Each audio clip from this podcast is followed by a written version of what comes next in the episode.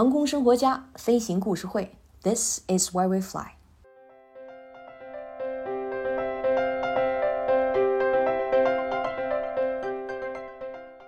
声明：本次播客内容纯属虚构，如有雷同，纯属巧合。说飞行，讲故事，咱们这期来讲讲哈利先生环球飞行经过中国的故事。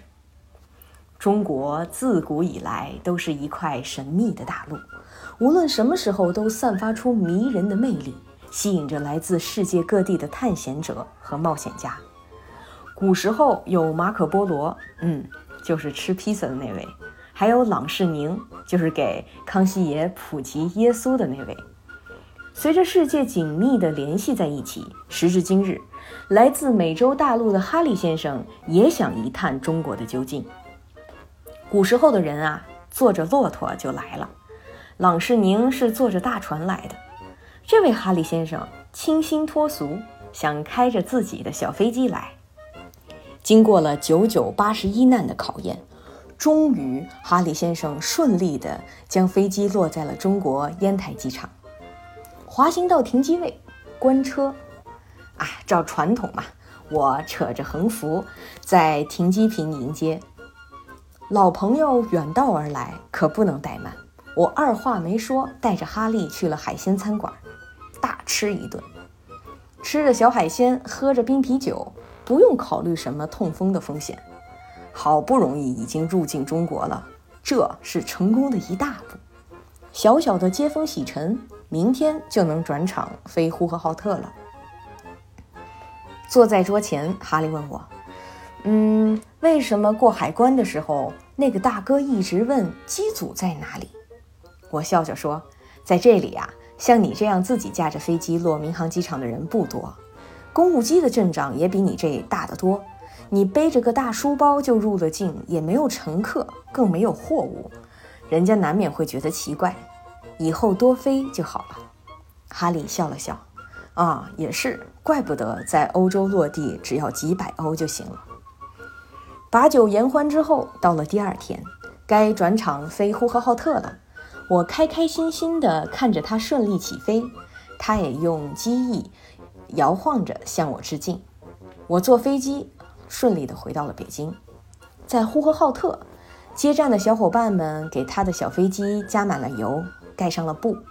哈里也快快乐乐地去了乌鲁木齐看新疆美景，吃新疆美食。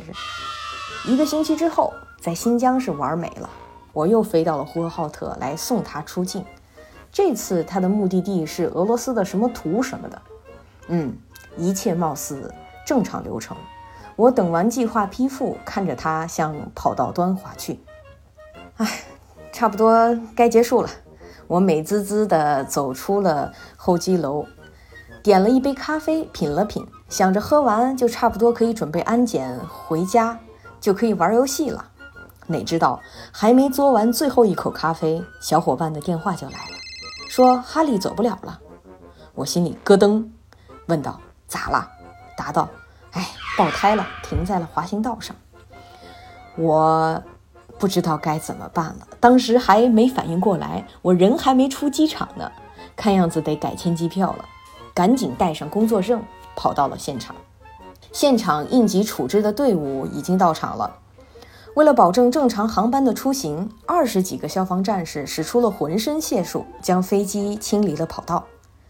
但是经过的每一架客机，左旋的客人们还是会发现，跑道端滑行道外的草地上有一架小小的飞机，周围围着好多人，一派盛景。怎么回事？这是发生了什么事情了？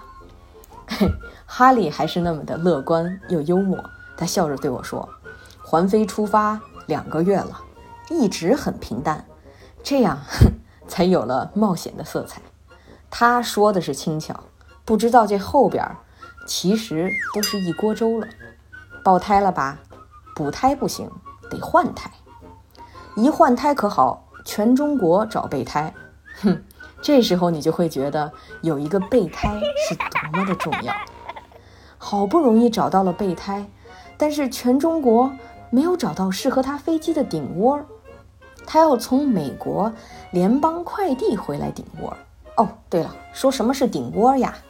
嗯，其实不重要，你就知道这个顶窝可以防防止飞机在受力的时候不受伤害，而且这是一个必不可少的小零件就行了。呼呼啦啦，一周过去了，顶窝到了，维修的持证机务人员从上海调配过来，飞机还只能晚上进场维修，飞行计划呢还需要重新报批。经过了九九八十一难才到的中国，又经过九九八十一难才从中国离开，多么难忘的经历呀！哈利先生应该是可以比唐僧更加厉害的。他倒好，他很享受这段旅程。人生海海，说着还是得飞得更高，飞得更远。他两个月之后完成了第二次环球飞行的旅途，给我寄来了各地的美景图片，当然还有那张消防员战士抬飞机的影像，还挺有意思的吧？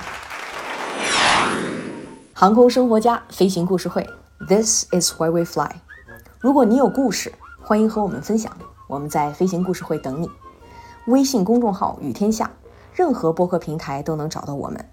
欢迎帮我们分享节目、点评节目，希望更多的人能听到飞行的故事，爱上飞行，享受飞行，品质生活无愧岁月和青春。我是上官，咱们下回见。